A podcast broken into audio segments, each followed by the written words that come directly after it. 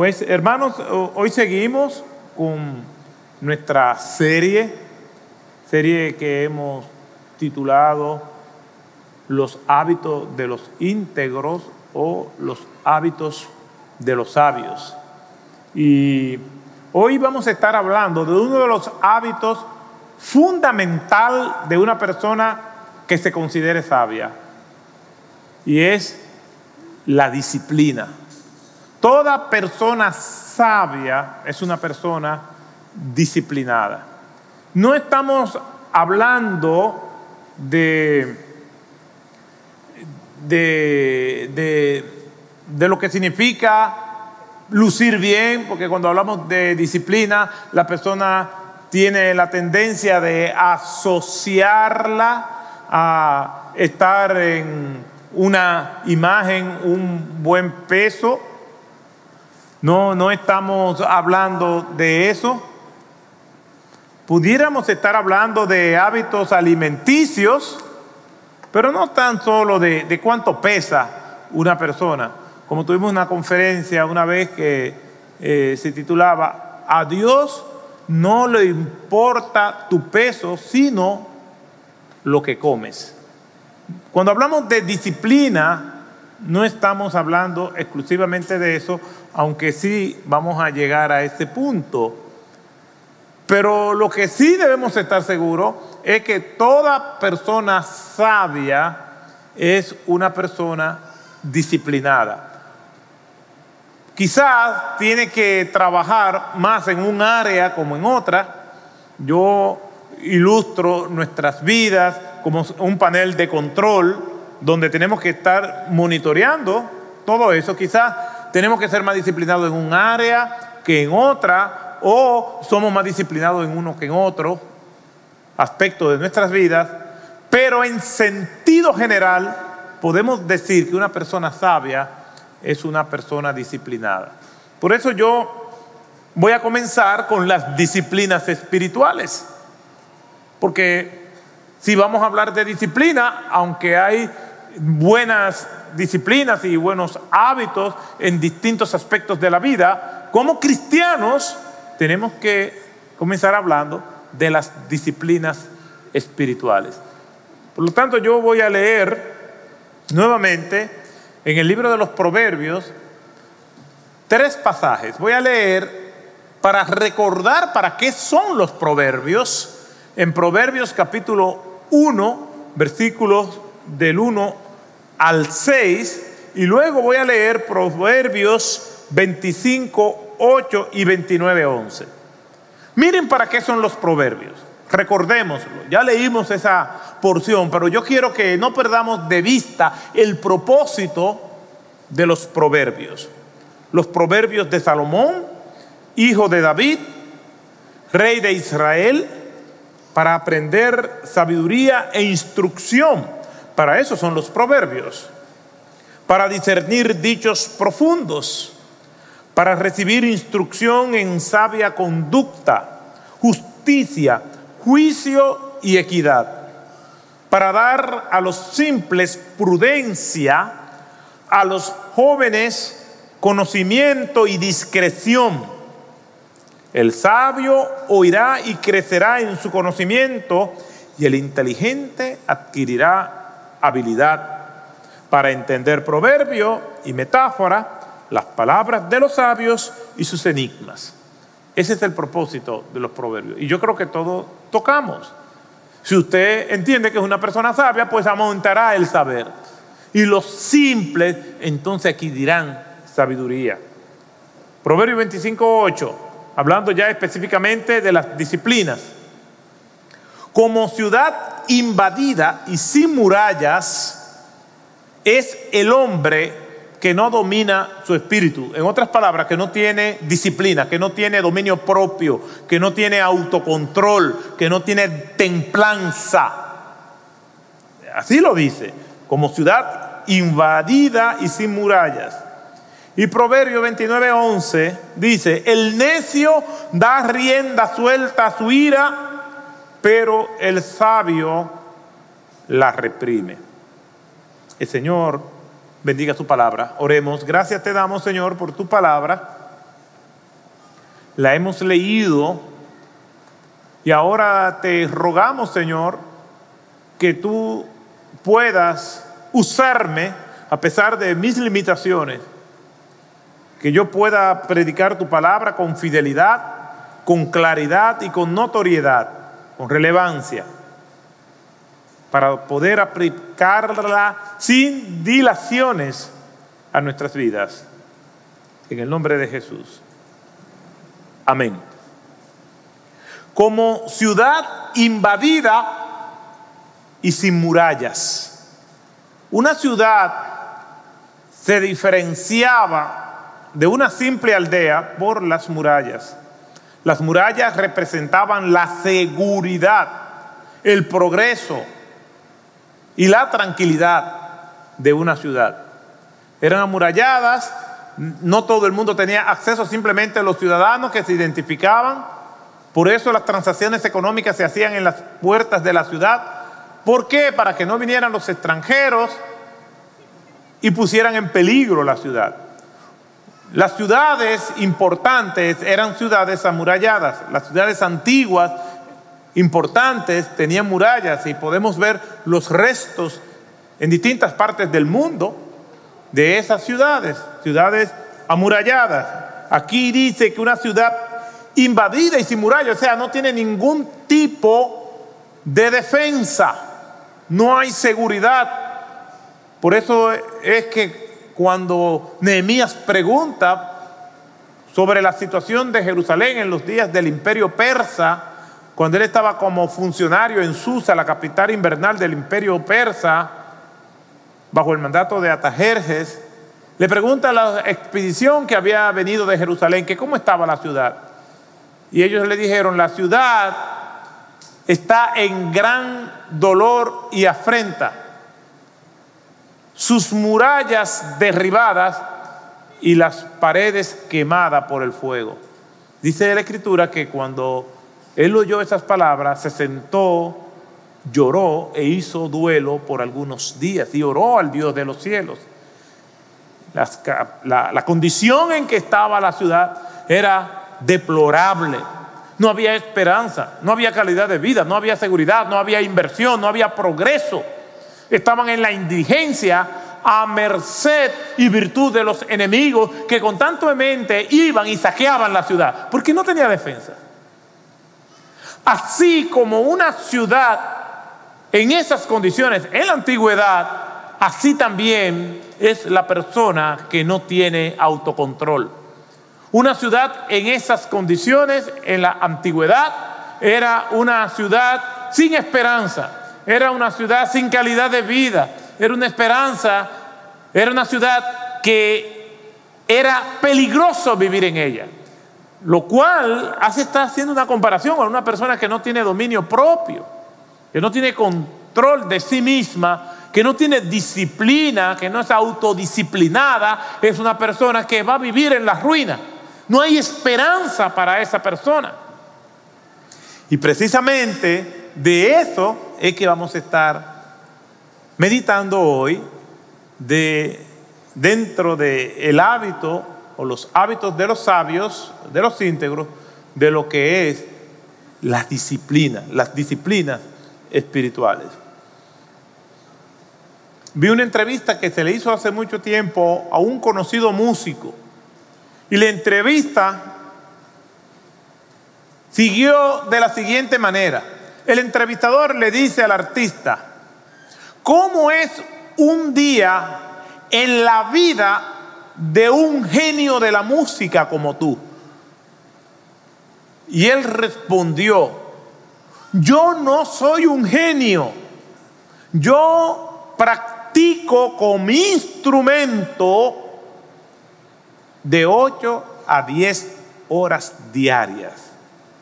El entrevistador le dice, claro que sí, que eres un genio, porque todos admiramos la manera en que tú tocas.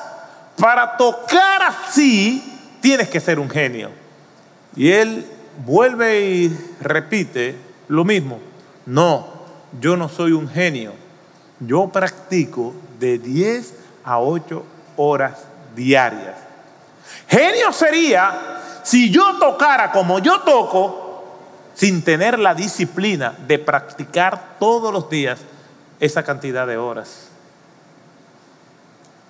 El hábito de la disciplina nos lleva a nosotros a ser personas de éxito según los estándares que Dios ha establecido. Hoy estaremos hablando de la disciplina como un hábito y fundamento primordial en una persona que es sabia o que quiere ser sabia. Una vez más recordamos que la sabiduría no es conocimiento, no es tener un coeficiente de inteligencia por encima del promedio, ni tampoco el manejo de muchos datos o información. La sabiduría no es un anciano en un monasterio o debajo de un árbol donde alguien va y le consulta. La vejez no es indicador de sabiduría. Es cierto, la experiencia ayuda en la sabiduría, pero yo conozco personas que han llegado a vieja y todavía no son sabias, que todavía están dando tumbos. Y yo digo que una persona que llegue a la vejez, a la ancianidad, sin ser sabia, habrá vivido en vano. Hoy estaremos hablando de las disciplinas espirituales. llegar a la vejez con la satisfacción de decir, bueno, yo practico y vivo la sabiduría.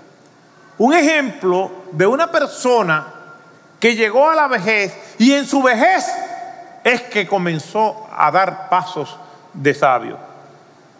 Solamente tenemos que preguntarnos a qué edad comenzó Moisés su ministerio. A los 80 años. De ahí hacia atrás no había mucha esperanza con Moisés.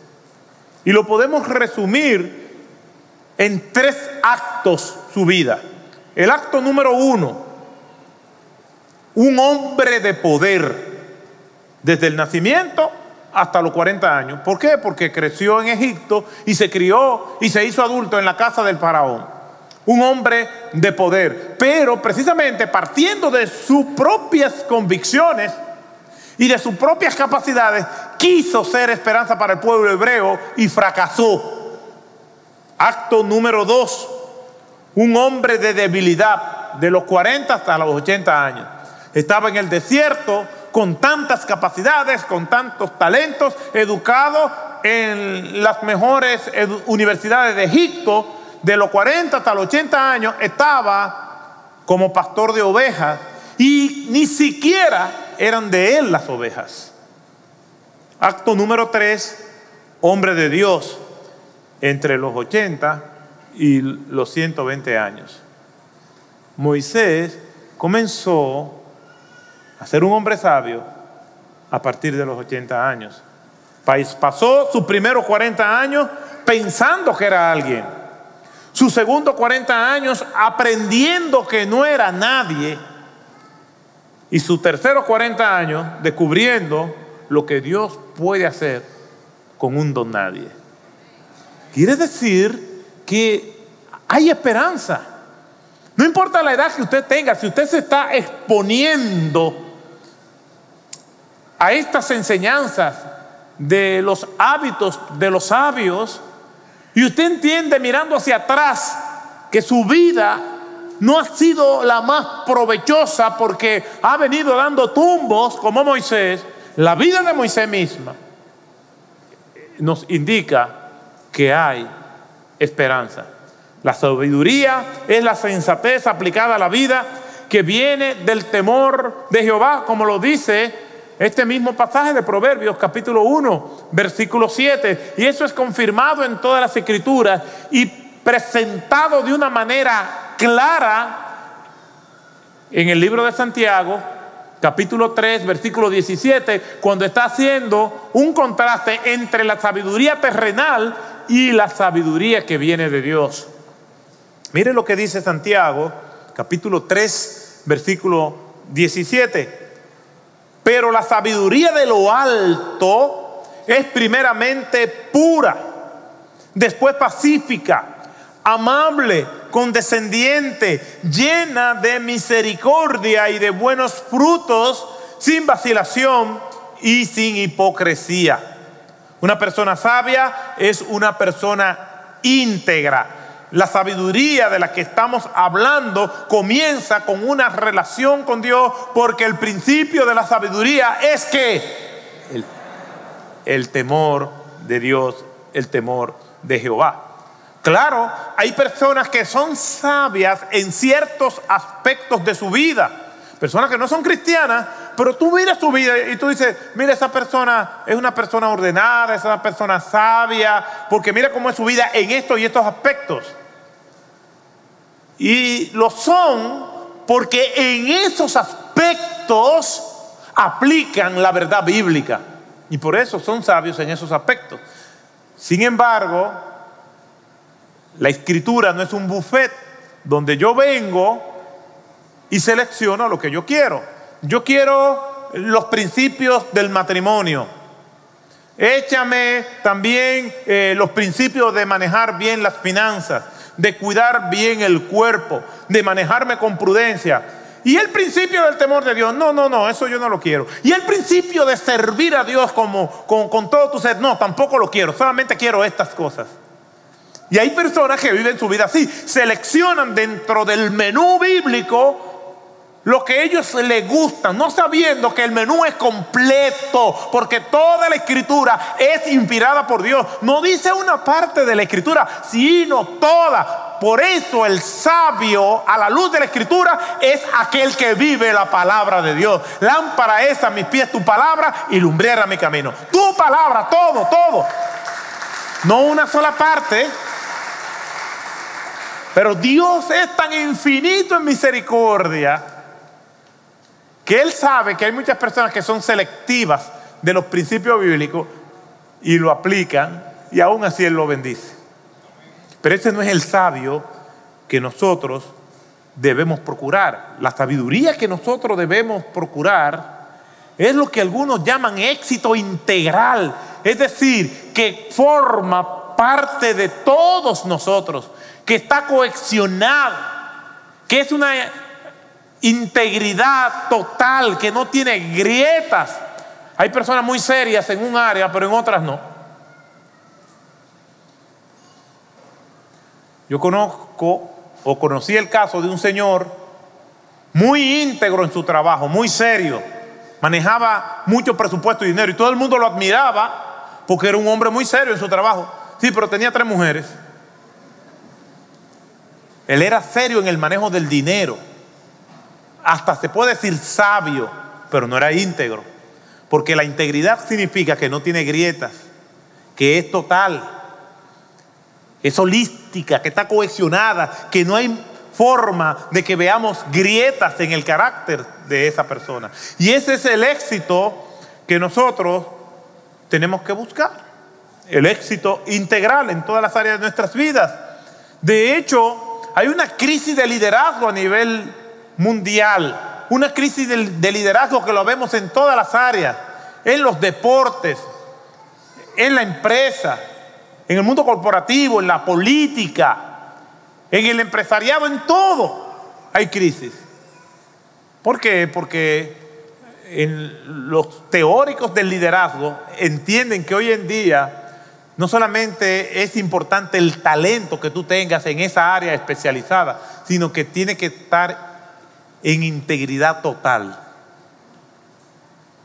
Y esas personas que viven en integridad total son personas disciplinadas.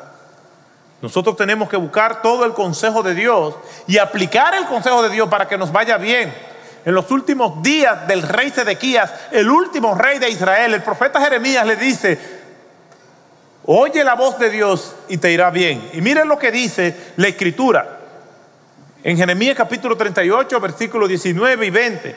Entonces dijo el rey Sedequías a Jeremías, tengo temor de los judíos que se han pasado a los caldeos, no sea que me entreguen en sus manos y me maltraten.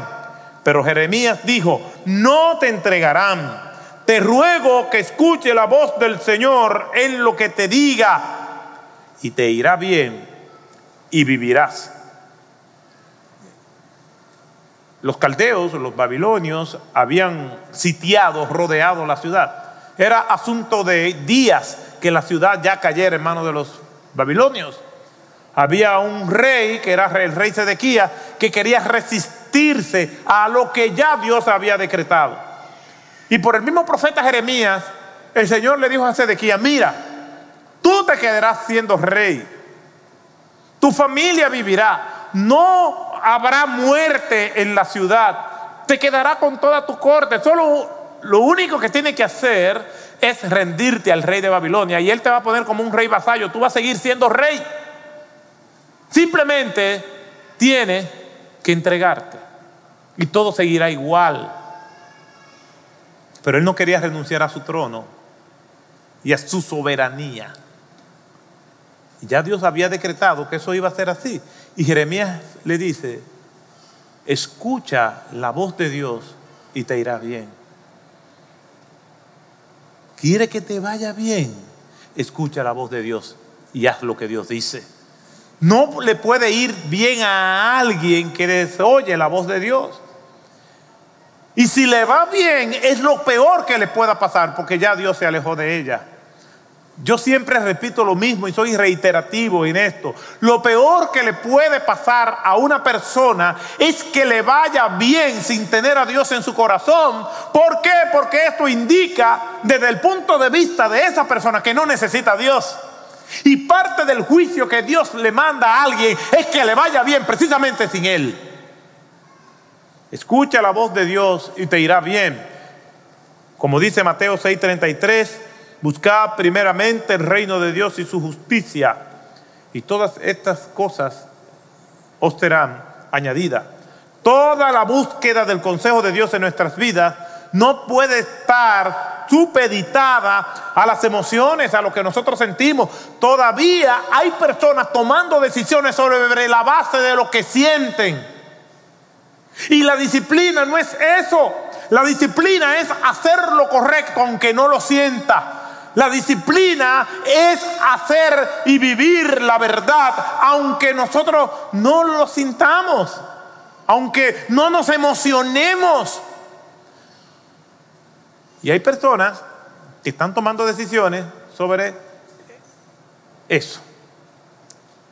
Siento hacer esto, siento hacer aquello, no siento hacer esto, no siento hacer aquello. Y las emociones y sus sentimientos son los que están trazando la pauta de lo que tienen que hacer. Por eso es que tenemos que conocer bien la palabra de Dios y vivir la verdad aunque no la sintamos.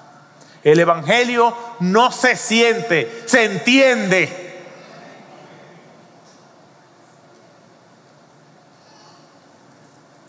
La búsqueda de Dios es a partir de lo que dice la Escritura. No es algo místico, esotérico, en penumbra, donde unos cuantos son iluminados ¡uh! y llegan a conocer la verdad. Conozco tantas personas que están tomando decisiones desafortunadas sobre la base de lo que son sus emociones. No puede ser sensorial, porque cada quien entonces va a tomar decisiones a partir de lo que siente. Dios nos ve a nosotros como sus ovejas, que estamos en su rebaño, estamos en su prado, estamos en su corral. Y todo el mundo tiene que hacer lo que el Señor diga. Y lo que el Señor diga está revelado en su palabra, no está fuera de ahí. Y hay congregaciones donde la gente está diciendo lo que el pastor dice y no es lo que el pastor diga, es lo que la palabra de Dios diga.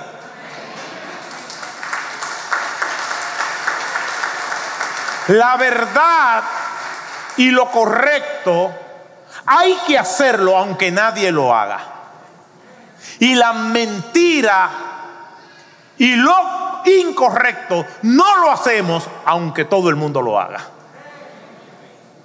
La verdad y lo correcto no depende de quién lo hace o quién no lo hace. Simplemente hay que hacerlo porque Dios manda hacerlo. Cuando nosotros vamos a las escrituras, nos vamos a dar cuenta, cuando hablamos de los hábitos de los sabios y lo que tiene que ver con la disciplina, que hay dos áreas fundamentales de la disciplina. El carácter y nuestras capacidades. Y eso lo vemos que el Señor nos lo modela. Cuando el Señor terminó de predicar el sermón de la montaña, nos dice las escrituras en Mateo capítulo 7, versículos 28 y 29, que la gente se admiraba de su doctrina, de sus capacidades. Y habla como quien tiene autoridad, su carácter.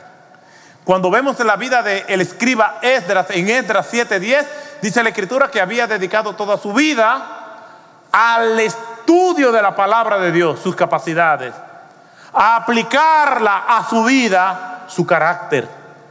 Nosotros vemos también que Pablo le exhorta a Timoteo en 2 Timoteo capítulo 2, versículo 15, procura con diligencia presentarte ante Dios como un obrero aprobado, que no tiene de nada de qué avergonzarse, su carácter, y que usa, traza bien la palabra de verdad, sus capacidades. Una persona sabia es una persona disciplinada, primero en su carácter, en todos los atributos y virtudes que tienen que ver con el carácter humano, con lo que nosotros somos como personas. Que seamos personas de testimonio, que seamos personas de verdad, que seamos personas íntegras. ¿Por qué? Porque eso es lo que apunta al carácter. Entre las disciplinas espirituales más conocidas que tenemos que cultivar diariamente, y por eso decía que no depende de nuestras emociones. Yo, eh, yo tengo que hacer lo que es correcto, aunque yo mismo no lo sienta. No sé cuántos de ustedes están contentos cuando le van a hacer, cuando le, le van a hacer un tratamiento de canales en el odontólogo. Y usted está disfrutando eso en cantidad. Estoy tan feliz, me voy a hacer un tratamiento de canales Estoy tan feliz, me van a hacer una colonoscopía. Ay, qué lindo.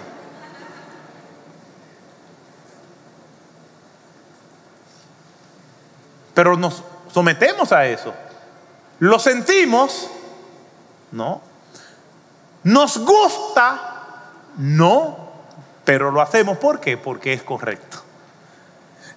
Yo voy a orar, no porque yo sienta orar, por hablar de las disciplinas espirituales. Yo voy a leer la palabra no porque yo esté sintiendo eso en ese momento, lo voy a hacer porque es correcto. Lo correcto se hace independientemente de que lo sintamos o no. Y por eso, cuando estamos hablando de disciplina, vamos a vivir y a practicar las disciplinas que van formando nuestro carácter. Yo no sé cuántos de ustedes han visto personas muy capacitadas con mucho conocimiento, pero con un carácter deplorable. Lo que pasamos por la universidad, vimos profesores con muchas competencias, pero con una vida desordenada, con una vida desastrosa. Y se ve en el área de los deportes, atletas que han fracasado por un carácter que deja mucho que decir. ¿Por qué? Porque el carácter es la base sobre la cual nosotros vamos a construir nuestras capacidades. Mucha capacidad sin carácter de nada sirve. Mucho talento sin carácter de nada sirve. La integridad es más importante que el talento. Miren lo que dice el apóstol Pedro en segunda de Pedro, capítulo 1. Este es un pasaje extenso desde el versículo 3 hasta el 9. Y quiero leerlo. Presten atención.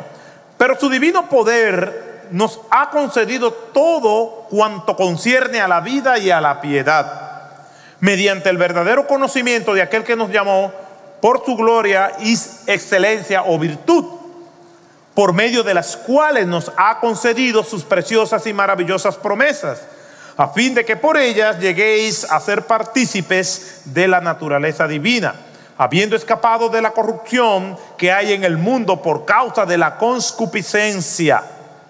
Por esta razón, también obrando con toda diligencia, añadid a vuestra fe virtud, y a la virtud conocimiento, y al conocimiento dominio propio, y al dominio propio perseverancia, y a la perseverancia piedad, a la piedad fraternidad, y a la fraternidad amor.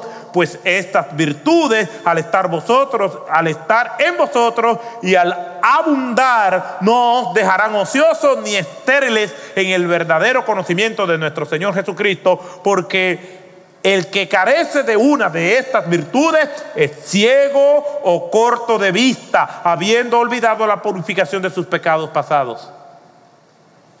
Me llama la atención lo que dice el versículo 5. Por esta razón también, obrando con toda diligencia, añadid a vuestra fe virtud y a la virtud conocimiento. Y ahí lo vemos otra vez carácter y capacidades.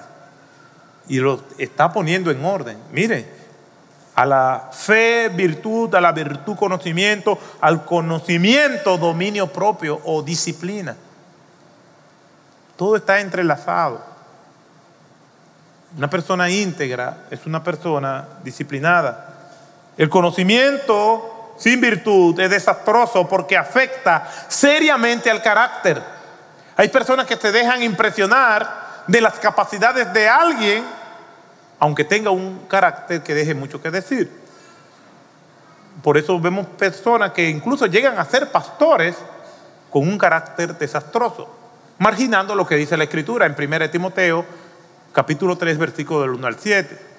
Allí el apóstol Pablo le está diciendo al joven pastor Timoteo, si alguna alguno anhela pastorado o u obispado, buena obra desea, pero es necesario que el pastor o el obispo sea hallado irreprochable. Y a continuación da una serie de características y todas apuntan al carácter, incluyendo apto para enseñar, porque para poder enseñar primero hay que ser enseñable. Por eso es que somos discípulos porque el discípulo lo que está es aprendiendo de su maestro, aprendiendo del Señor y de los instrumentos que el Señor levanta para que nos instruyan. Por eso es que tenemos los discipulados, precisamente para esto. Usted quiere servir al Señor, tiene que discipularse. Pero no es para que usted eh, eh, vea al otro como un jefe, no. Es para que usted crezca colocándose bajo la mentoría de otra persona en esa área de aprender y crecer en, el conocimiento del Señor. Una persona que está discipulándose está en el camino correcto de la humildad, de, de, reconocer que otra persona puede enseñarle. El que no es discípulo no recibe instrucción de nadie porque se apoya en su propia prudencia, pero hay advertencia a eso de que una persona sabia no se apoya en su propia prudencia, sino que se fía en Jehová con todo su corazón. Y fiarse en Jehová es también colocarse a, los pies de los instrumentos que Dios usa para enseñarnos. Eso es fundamental para una persona ser sabia conforme a Dios. Si usted no quiere ser sabio conforme a Dios, si la vida cristiana usted la ve como un buffet donde escoge y consume lo que le gusta, eso no es para usted. Eso es para el que quiere tener la sabiduría que viene del cielo, a la que conduce al éxito integral, a la que podamos decir, el Señor ha estado conmigo y me respalda. ¿Por qué? Porque me esfuerzo en ser la persona que Dios quiere que yo sea. Pero eso es a la luz de la escritura. No es a la luz de una experiencia o apreciación particular. La disciplina es vital. Un autor clasifica las disciplinas espirituales en dos categorías. la disciplina de abstinencia y la disciplina de ejecución. Entre las disciplinas de abstinencia está la soledad, practicar el silencio en este mundo de reggaetón, de dembow, de teteo. Practicar el silencio es una necesidad nacional. En un país de tanto ruido, donde la gente no puede estar callada. Y creo que lo hacen para escapar de su realidad. Yo creo que todo ese ruido y esa aceleración y esa alteración de los sentidos es parte del mundo, o, no del mundo ideal, sino del mundo real al que muchos quieren escapar. Porque cuánto ruido hay en esta ciudad.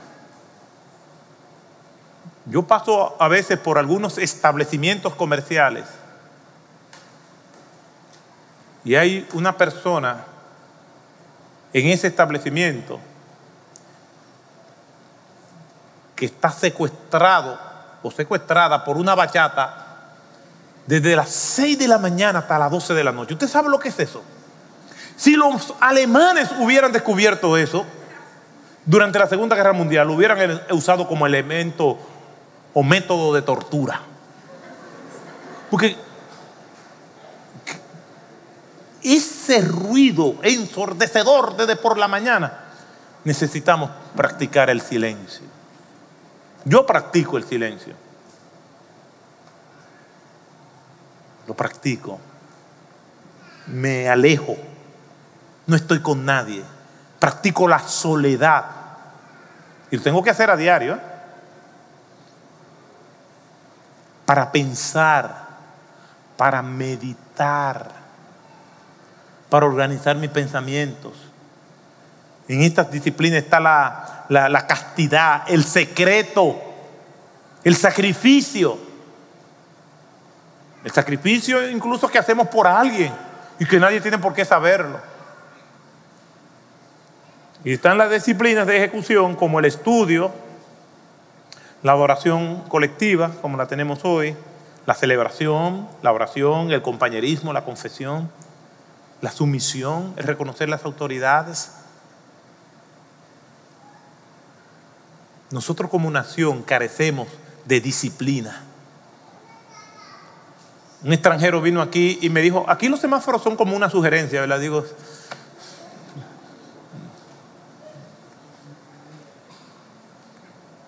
debemos cultivar las disciplinas espirituales en un mundo de indisciplinas y descontrol.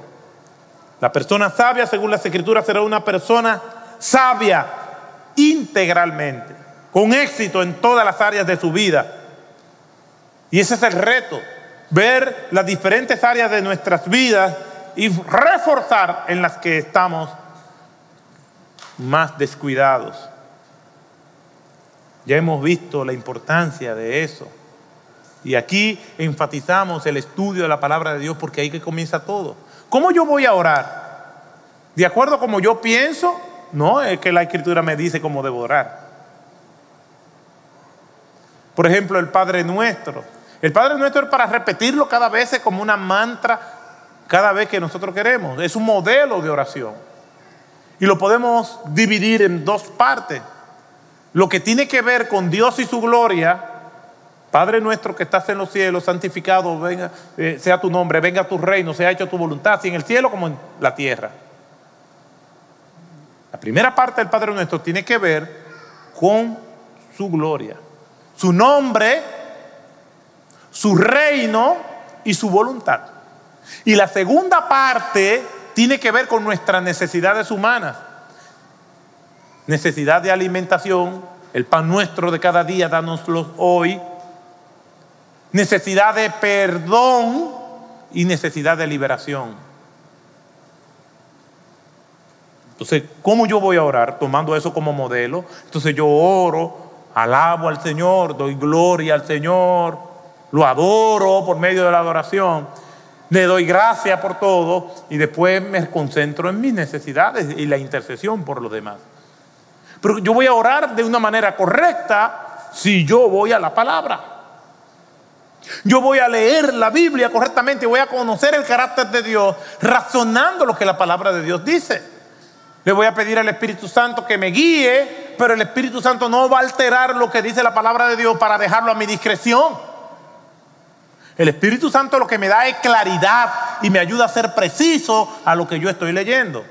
Debemos cultivar las disciplinas espirituales, comenzando por el estudio de la palabra de Dios.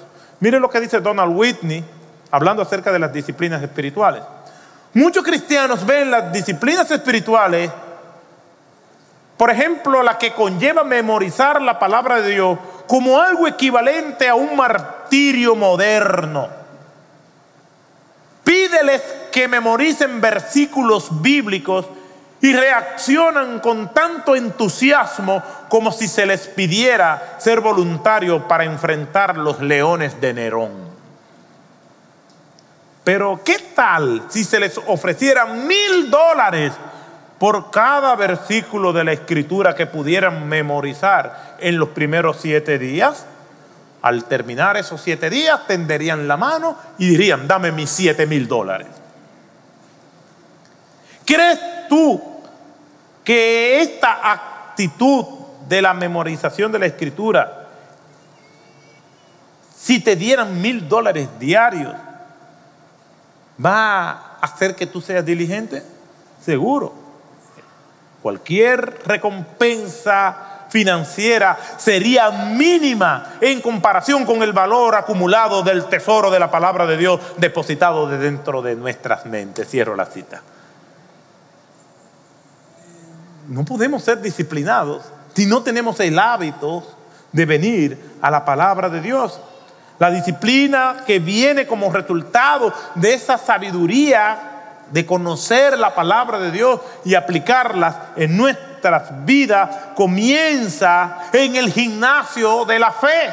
Nosotros ejercitando nuestros músculos espirituales, estudiando la palabra de Dios, orando, meditando, estando solos, estando en silencio, pensando en Dios, organizando nuestras vidas a la luz de la dirección del Señor. ¿Usted cree que una persona que organice su vida a la luz de la dirección del Señor será una persona fracasada? No, el éxito le va a sonreír, va a dar paso firme y va a ser una persona digna de imitar. ¿Queremos ser ese tipo de personas? Comencemos a ejercitarnos en la palabra de Dios y aplicarlas a nuestras vidas.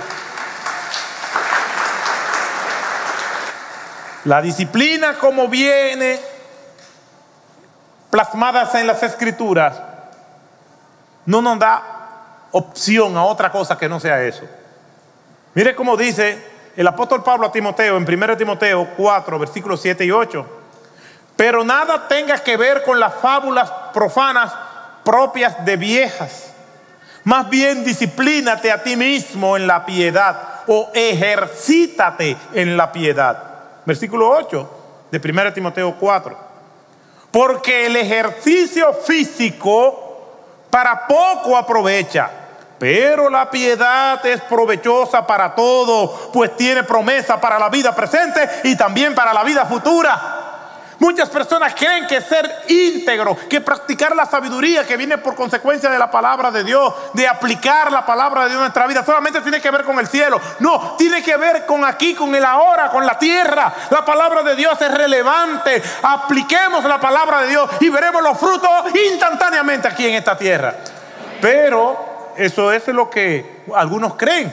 Por eso el apóstol Pablo dice, es provechosa pues tiene promesa para la vida presente.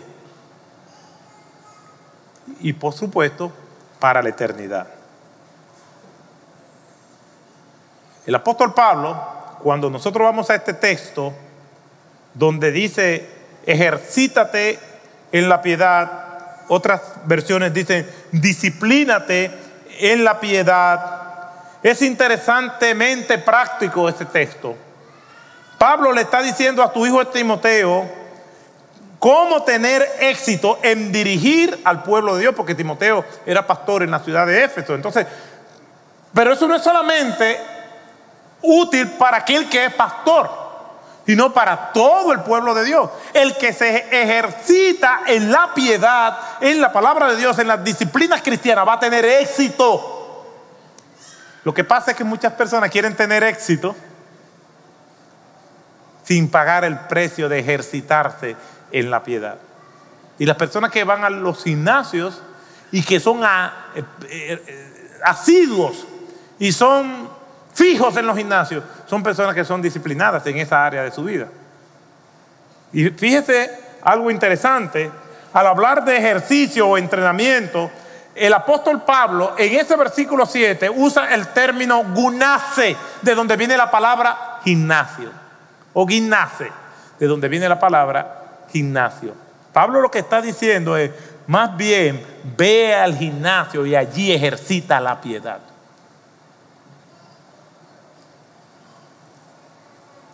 En vez de pasar tiempo persiguiendo mitos y leyendas, en vez de estar dedicando tanto tiempo al teléfono inteligente, viendo videos, viendo YouTube, viendo Instagram, viendo Facebook, viendo TikTok, viendo lo que dijo el fulanito, viendo lo que dijo esto, viendo la serie turca, viendo la serie coreana, en vez de estar haciendo eso, ejercítate en la piedad.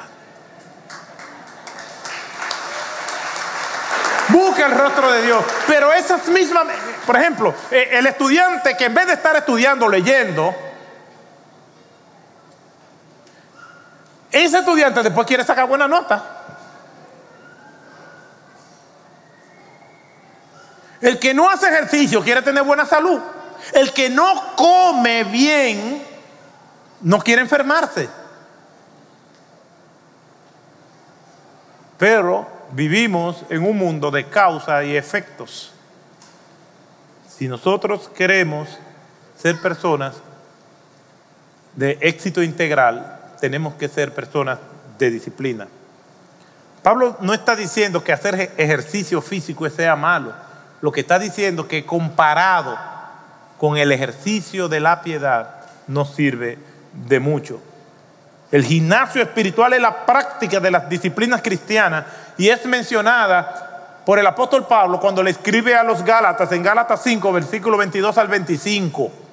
Y miren lo que dice Pablo en Gálatas capítulo 5, versículos 22 al 25.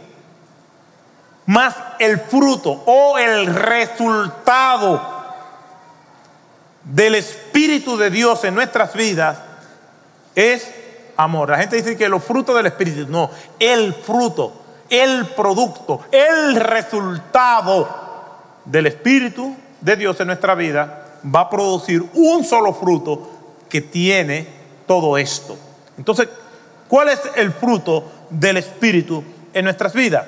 Amor, gozo, paz, paciencia, benignidad, bondad, fidelidad, mansedumbre, dominio propio o disciplina o templanza. Contra tales cosas no hay ley, pues lo que son de Cristo han crucificado la carne con sus pasiones y deseos. Si vivimos por el Espíritu, andemos también por el Espíritu. Lo que está diciendo que una persona indisciplinada no es una persona espiritual, aunque tenga un lenguaje espiritual. Eso es lo que dice el Señor.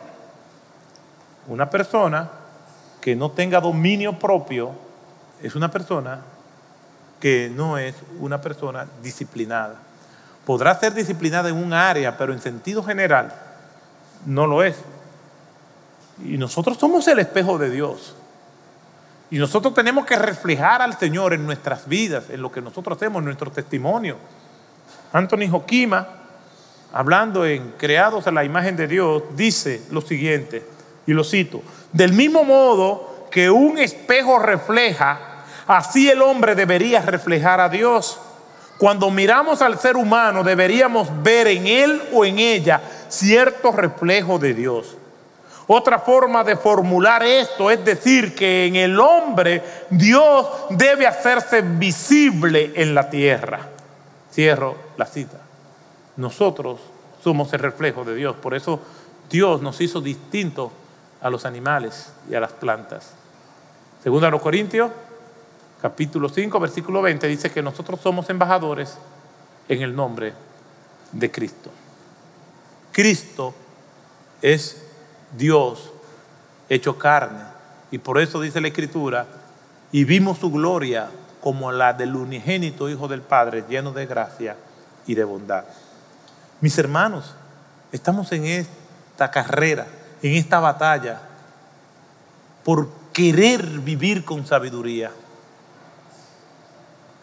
Una batalla donde caemos, donde tropezamos, pero debemos seguir adelante, procurando ser como Cristo, juntándonos con personas sabias y haciendo y practicando todo aquello que le aporta a nuestra vida y desechando todo aquello que es contrario a lo que nos beneficia. Yo le digo a mis hijas, si fuera por lo que yo siento, en vez de estar estudiando, leyendo, orando o haciendo cualquier otra cosa que edifique, yo fácilmente me puedo pasar una tarde entera en el televisor y cada vez que hago así, coger una pizza y cada vez que hago así, coger otra cosa. Si fuera por lo que yo siento.